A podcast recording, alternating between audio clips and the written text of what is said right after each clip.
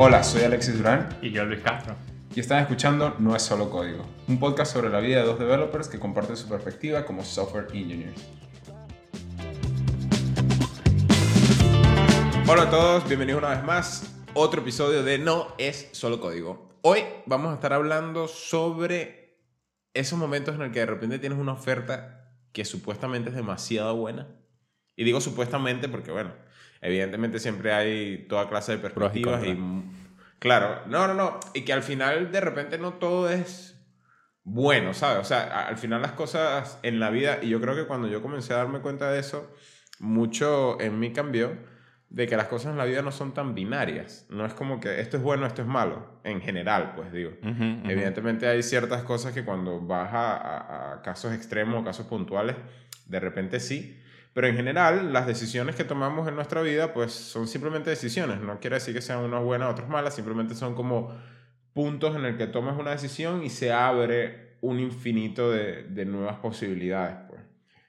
Entonces, ¿cómo haces? ¿Cómo evalúas? ¿Cómo, ¿Cómo dices si vale la pena o cómo no? Y particularmente esta viene porque tenemos gente cercanas y conversaciones que nos ha llegado de, oye, mira, ¿qué hago? Tengo esta oferta que representa, digamos que, una decisión disruptiva en lo que estoy acostumbrado en el día a día y, y no sé qué hacer. Tal cual. y yo creo que no, no es el hecho de que nos pregunten qué hago, ¿no? Porque lo- normalmente lo que nos preguntan es cuál es tu opinión. que creo que Bueno, es un poco más, más, mm, no sé, diferente. Pero tiene una carga cognitiva muy interesante. Porque no es solo el hecho de que, ¿sabes? Estoy como perdido. ¿Qué harías tú en mis zapatos? ¿Qué harías tú en tus zapatos? ¿No? O sea, sino que es el hecho de como pensar en, vale, ¿qué tanto cambia realmente esta oferta que te han hecho en tu vida? Como para decir, "Mm, realmente debería ponerme a pensar si la tomo o no la tomo. Y ese es como que el primer paso. Después de que ya tomaste ese paso, que creo que es, es el hecho de que ya le estás empezando a preguntar a otras personas y que, hey, ¿qué harías tú si te X te ofrece Y? Y es mucho más de lo que estás ganando ahora. Y es como que, ok, bueno, bueno. hmm. Lo que no pasa es sé. que es, es- es- es complejo porque si, si es una cuestión en la que estamos hablando, que estás en un trabajo en el que estás bien y de repente viene un trabajo desconocido eh, y te ofrecen por dos lo que estás ganando. Exacto. ¿Cuál es tu margen, no? O sea, por lo menos yo lo veo mucho en... Al final somos developers y nuestro LinkedIn parece, como dicen por ahí, un buzón de Tinder. O sea, la cosa es que te llegan mensajes a diestra y siniestra. es como que, bueno, ok. Y todo el mundo es, quiere algo contigo. O sea, es como que, bueno, está bien, pues, ya, calmémonos. Pero entonces La cosa es... Sí, sí. La cosa es que estamos en un mercado que es súper interesante para los developers. Entonces, las ofertas que te llegan ya te llegan con un rango salarial normalmente. Y tú dices, no me importa, porque este rango salarial no está en lo que yo estoy buscando. O, o están las, las ciertas ofertas que tú dices, "Mm, está interesante, eso está interesante. Pero, ¿qué es interesante para ti? O sea, ¿es 5% más de lo que estás ganando interesante? ¿Es 10% más, 15, 20? ¿Cuándo, cuándo llega, o sea, cuándo pasas ese threshold en el que dices, estaría dispuesto a cambiar las personas que conozco en este momento, Mm, a cambiar el producto que conozco en este momento, cambiar mi estado en el que me siento cómodo con las cosas que estoy haciendo y el impacto que estoy teniendo en la empresa que estoy, en la que estoy trabajando, por X cantidad de dinero más y la posibilidad de conocer gente nueva, cambiar de producto, cambiar mi enfoque, reiniciar un poco mi área de impacto. Y básicamente es como, como dice uno que, que empezó a trabajar hace poco, como que entrar en esa nueva, ¿sabes? En la temporada 4 ser el personaje nuevo en esta empresa. Como que, bueno, ya aquí ya he estado X cantidad de temporadas, así que la gente me conoce, ¿sabes? El público Claro, me recibe claro. bien. ¿Cómo sería ya, no? Eh, ¿Sabes lo que pasa? Que yo, yo creo que cuando estamos en esa, en esa toma de decisiones nunca tomamos en cuenta el hecho de que quizás si todo va muy mal, pudieras simplemente regresar a donde estabas y ya, ¿no? O sea, sobre todo dentro de tecnología, es como que cuáles son las posibilidades que realmente tú te vayas de un trabajo, ¿no? y, y, te vayas a un lugar que descubres que de repente no es lo que tú esperabas y ya lo que puedes hacer es volver otra vez a llamar atrás y decir, mira, eh, tienes un hueco ahí y ya te van a volver a agarrar, ¿no? O sea, no sé, ahorita estoy pensando en eso porque digo, o sea, pensando en lo que tú me, tú me estás comentando, de que cuál sería como el porcentaje, ¿no? Eh, como para yo decir, es interesante. Y claro, lo que voy a decir ahorita es muy cheesy y la gente va a decir, sí, Alexis, claro, por supuesto. Pero, lo que pasa es que para que me ofrezcan algo que me ponga a pensar, creo que ya vamos a un, a un, a un punto irracional. Entonces no creo que suceda. Entonces, llevando a lo racional, no veo manera de que me saquen de aquí. Pero sin embargo, si se diera lo que yo no espero, o sea, no sé, 50% más, algo así, un, un chunk loco. Ah, no, ni siquiera. Pero suponiendo que eso pase, creo que igual pudiera pensar en ir, pero ahorita estaba pensando, pero es que en cualquier momento puedes como coming back, ¿no? O sea, todos podemos regresar a nuestros pasos. O sea, sí, no. También tienes que ponerte a pensar que en el rango salarial en el que tú estás pensando, ya cubres todas las necesidades básicas, ¿no? O sea, tienes cubierto todo y estás como pensando ya en como que, bueno, ¿cuál es la siguiente barrera en comodidad y lujo que podría tener? Pero ponte a pensar más desde el punto de vista de alguien que tiene la necesidad, o sea, todas las necesidades cubiertas, pero las necesidades de lujo no tanto como tú. Entonces, ¿sabes? Ese 50% para ese tipo de persona es un 50% amplio, ¿vale? Que, que, cubre algo mucho más grande en esa escala. O en esa Ahora, pero yo, ahí yo lo veo no-brainer, ¿no crees tú? O sea, ¿dónde está el debate ahí realmente? Yo ¿Por, ¿Por, qué no irte? Vamos a tratar de, de, puntualizar aquí cuáles serían las, las cosas a tomar en cuenta para no irte. Yo creo que tiene eh, dos puntos, en, en, mi opinión, ¿vale? Que son considerables. Uno es el hecho de qué tanto miedo tienes al cambio.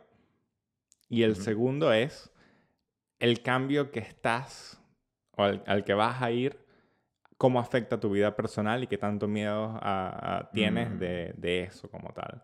O sea, no es solo el miedo al cambio laboral, sino el miedo al cambio en la vida personal.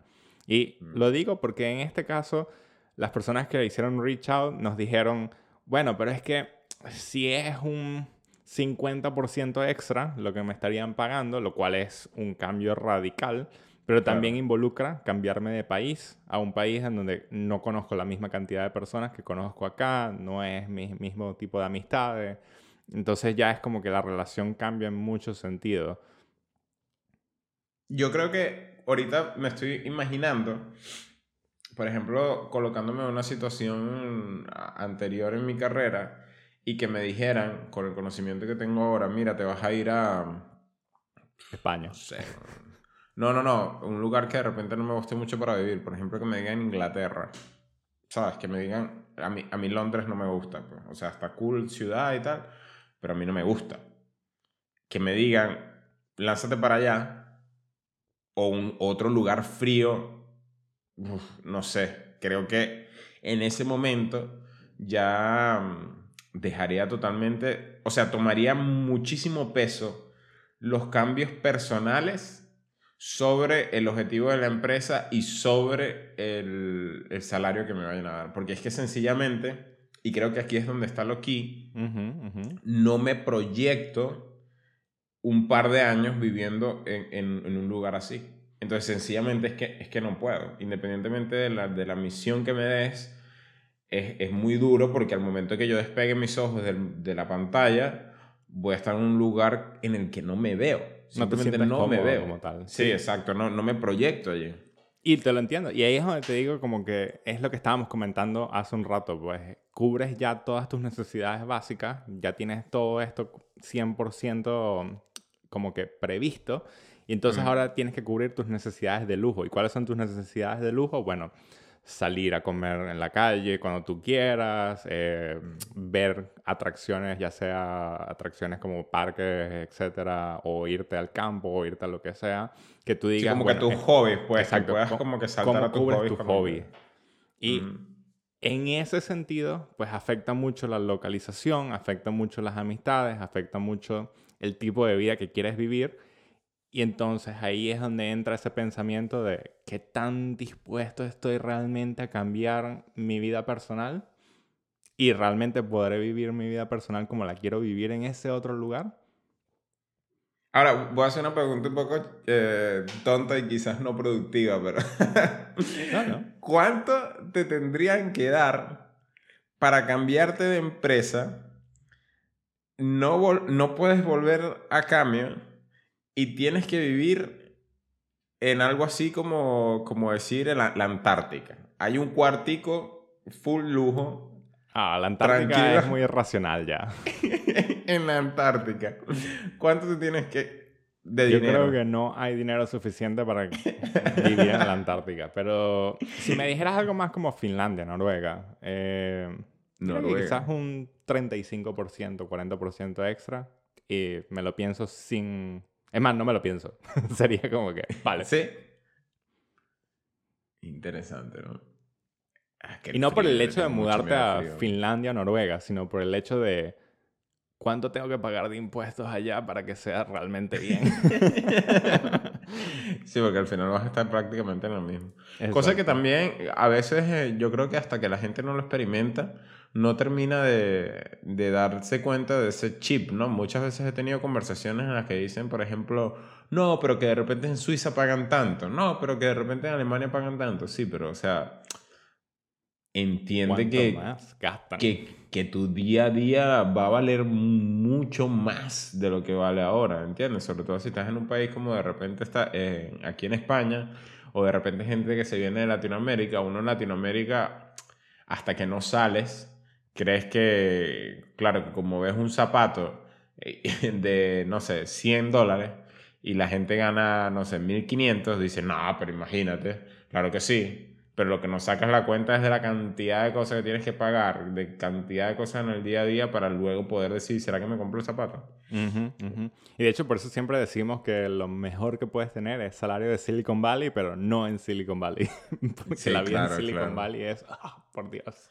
Mira, eso fue un hack tan fuerte que a mí me dieron cuando estaba comenzando en, la, en, en mi carrera, que yo creo que en ese momento no lo conceptualicé tanto. O sea, que me, me, me hicieron como ese consejo de que me mudara cerca de Estados Unidos, pero no en Estados Unidos.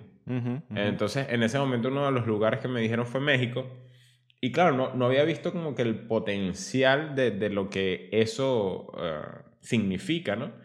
Y de alguna manera yo creo que también una forma fortuita, también yo creo que España dentro de Europa es un lugar bastante, bastante bien, ¿no? O sea, por, por lo que te rodea, porque de repente es appealing a mí, pero también en conforme a lo que es el costo de vida, ¿no? Y, y las posibilidades que tienes teniendo salarios remotos, pues es, es bastante provechoso. Nada más tienes que ir a Marbella y ver la cantidad de personas con salarios de más de 100 mil euros al año que viven ahí. Hay que ir, hay que Casi todos los que viven ahí no son españoles, lo cual es súper interesante. Entonces, en fin, ¿cómo podríamos concluir una recomendación en función de cuando tienes este tipo de, de decisiones, sobre todo profesionales? Y realmente qué es lo que hay que sopesar más allá del cliché de la misión de la empresa y del salario y lo que sea. Yo creo que una de las cosas que tenemos que hacer es olvidar un poco el cuáles son tus oportunidades de crecimiento dentro de tu vida profesional. Porque la gente siempre piensa en esto como el hecho de que ah, tengo que trabajar en una empresa, cambiar de rol dentro de esa empresa para seguir creciendo, para que entonces cuando quiera irme de la empresa ya tengo otro rol y puedo entonces irme a la otra empresa con este rol y todo el conocimiento, etc. Y es como que mm. este, esta escalera infinita que nos ponemos de crecimiento dentro de las empresas que no necesariamente es correcta. O sea, cuando tú cambias de una empresa a otra, pues realmente puedes hacer el salto a otro rol mucho más alto, porque ya tienes la experiencia de diferentes cosas y puedes venderte. Y es como cómo venderte, ¿ok? Cómo mercadear tu conocimiento a esa otra empresa, lo que realmente va a hacer que te contraten en ese otro rol. Claro, de los por ejemplo, e, exactamente en eso que me estás diciendo, es un poco dejar atrás esos, esos escalones tan, tan, tan pequeños de progresión dentro de cada empresa y entender simplemente como el whole journey completo que estás haciendo. Exacto. Una de las cosas que puedes ver en ese sentido es por lo menos, eres developer y quieres ir a senior developer, pero en tu empresa en este momento no te consideran senior. Pues si te cambias a otra empresa donde sí te consideren senior, listo, ya tienes el título de senior. Y probablemente tienes la paga de senior que tiene esa empresa, que quizás es mejor que la tuya. Entonces ya ahí, luego cuando te cambias a otra empresa, pues puedes decir, mira, yo tengo tantos años de senior developer en esa otra empresa. Capaz ahora soy staff engineer. Y ahí es donde entra el, capaz lo eres, capaz no lo eres, pero mm. cómo te vendes a esa otra empresa es lo que realmente va a determinar si lo eres o no lo eres. Claro, claro. Y, y bueno, yo creo que también un poco key, que nunca lo había como conceptualizado realmente, internalizado en mi mente, es esto de, proyectarte en el lugar al que vas, ¿no? Al final yo creo que es imposible que rindas realmente y que des realmente todo lo que puedes dar si estás en un environment en el que no te sientes a gusto, pues sencillamente eso, entender que al final, yo recuerdo que la primera vez antes de salir mm, del país y de vivir en otros lugares, yo decía que no, que yo como cualquier cosa y me adapto a todo pero ya conforme pasan los años y empiezas a experimentar un poco, empiezas a crear cierto criterio y te das cuenta que, que, que no, pues que, que, por más flexible que sea, o sea, bueno, yo siempre lo cuento, cuando estuvimos trabajando en Asia, ya había un momento que yo extrañaba mi, mi arepa, que extrañaba mi, mi, arroz con caraota, o sea, es como ya, ya no quiero gamba, ya no quiero marisco, ya no quiero pescado, ya no quiero... pan. y, y este tipo de cosas latinas no eran tan fáciles de conseguir, ¿sabes? Entonces, mm, pues sí, son cosas de, de, ese tipo. No, creo que no cegarnos nada más en esa parte de, de, escalera profesional, como está diciendo Luis, y también que al final el tema del dinero pues es un poco relativo, ¿no? Eh, eh, a fines reales, cuando estás, te estás mudando, cuando estás entrando a, a, nuevos lugares, hay una parte en tu carrera que al final quizás ese, ese cambio monetario en tu día a día no va a ser tanto como lo que puedas imaginar, porque también tu contexto está cambiando. Exacto, por lo menos si eres una persona que te gusta la playa, y creo que esto tiene mucho que ver con tu felicidad, pues si te ofrecen algo mejor, pero te están diciendo, no, mira, te tienes que mudar a Noruega, donde no hay playa y todo el ambiente es más frío, etc., pues probablemente no vas a ser feliz. Entonces, ¿por qué lo harías? ya es como que, bueno. Bueno, y pues es así, este, como siempre, todas las semanas haciendo un poquito de retrospectiva, pensando un poco en las cosas que siempre nos pasan dentro de la industria de la tecnología, hablando un poquito y, sembrando esa semilla para que ustedes cuando tengan que tomar decisiones y pensar en cosas también este, tengan otro tipo de perspectiva. Uh, uh, y un poco de... Em, ¿Cómo sería esto? El after show, supongo. Cosas que ocurrieron en el episodio anterior de No es solo código Luis tuvo un problema de edición y el sonido no es perfecto, pero fue mi problema, fue mi problema, ¿ok? eh, pronto lo arreglaré. Así que este episodio se debería escuchar bien. bueno, ya saben, todos los lunes, arroba lunes, arroba no es solo código para el Twitter del podcast. arroba Castro Luis Castro y arroba Durán Alexis Durán y nos siguen dejando saber lo que nos quieren escuchar. Nos vemos. Bye.